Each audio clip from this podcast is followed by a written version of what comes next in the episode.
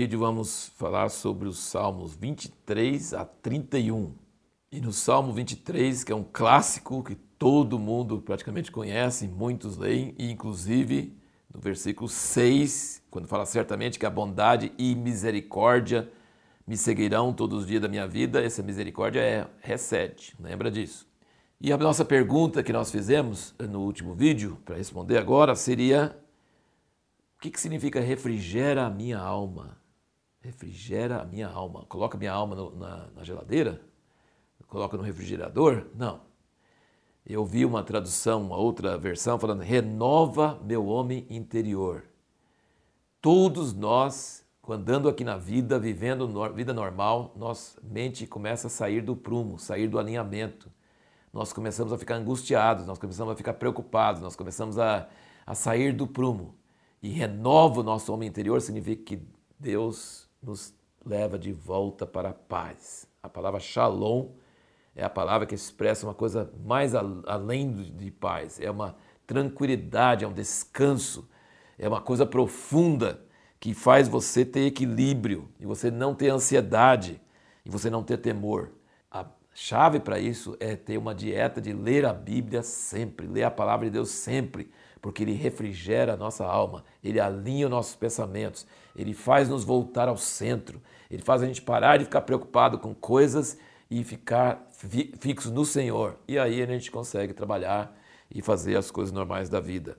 Uma outra coisa que ele fala nesse salmo é: guia-me pelas veredas da justiça por amor do seu nome. Eu nunca tinha prestado atenção nisso. Ele me guia nos caminhos das veredas da justiça por amor do seu nome. Lembra que eu falei que Deus se importa se você é bom, se você é ruim, se você é justo, se é injusto.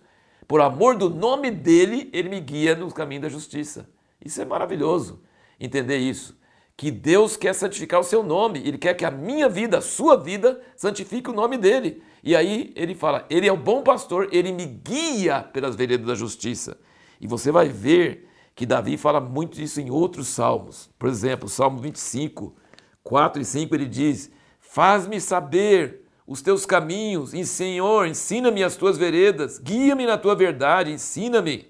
E no 27, versículo 11, ele diz: Ensina-me, ó Senhor, o teu caminho, guia-me por uma vereda plana por causa dos que me espreitam. E o 31, versículo 3, porque tu és a minha rocha, a minha fortaleza, pelo que por amor do teu nome guia-me, encaminha-me.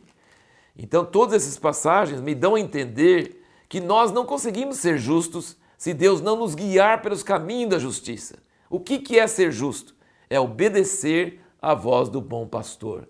Ele vai nos guiar quando a gente deve dar dinheiro para uma pessoa, não dar, quando a gente deve falar uma coisa ou deve calar e não falar nada. Deus é que nos dirige nessas coisas. Eu não consigo ser justo se Deus não me guiar pelo caminho. Por isso que Davi orava sempre: guia-me pelos teus caminhos, mostre-me o caminho, mostre-me a tua vontade, Guia-me pelas tuas veredas. Eu não consigo ser justo se Deus não me guiar pelas veredas da justiça. Eu preciso dele. E ele fala: terreno plano significa estabilidade. Eu andar por um caminho que não vai.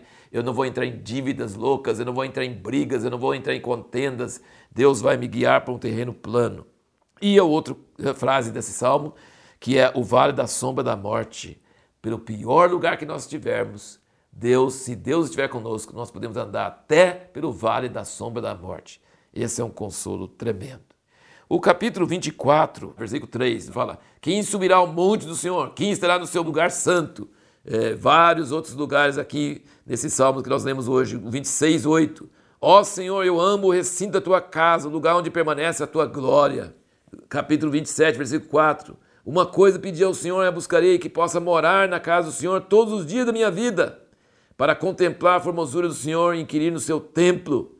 Pois no dia da adversidade me esconderá no seu pavilhão, no recôndito do seu tabernáculo me esconderá.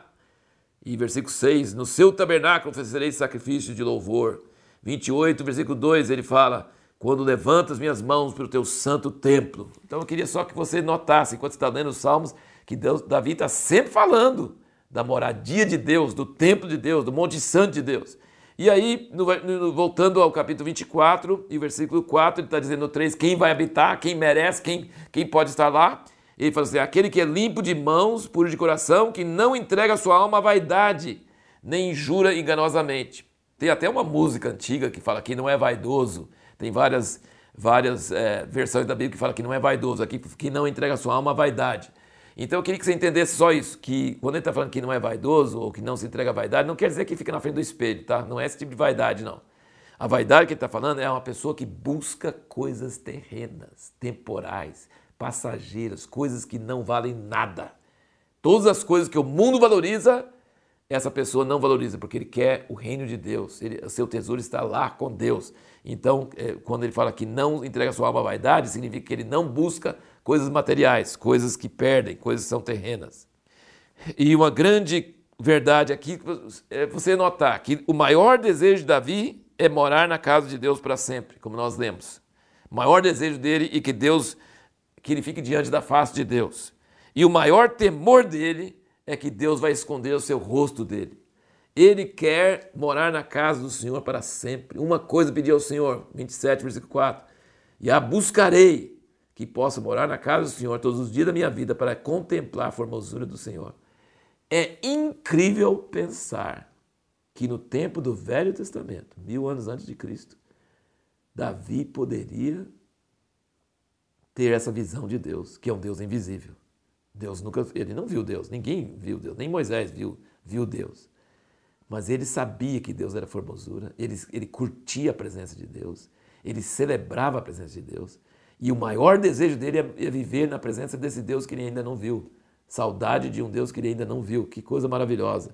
Ele fala em vários lugares que é um rio de delícias, que é uma herança maravilhosa, que quem está com Deus é coisa tremenda. E no versículo 8 e 9 do mesmo salmo, diz: Quando disseste buscar o meu rosto, o meu coração te disse a ti: O teu rosto, Senhor, buscarei. Não esconda de mim o teu rosto, não rejeites com ira o teu servo. O maior desejo de Davi é estar diante do rosto de Deus, é estar diante da casa de Deus, é Deus sorrir para ele. E o maior pavor de Davi é Deus esconder o rosto, é Deus virar o rosto, é Deus ficar bravo com ele. Esse é, esse é, é, é, é o resumo da vida de Davi. Salmo 25, versículo 6, fala sobre a benignidade que o recede. Versículo 7 fala da misericórdia que o recede.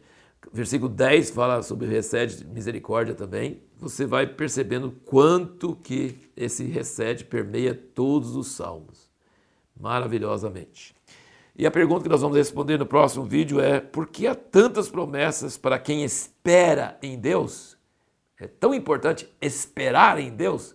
E por que, que traz tantas promessas para quem faz isso?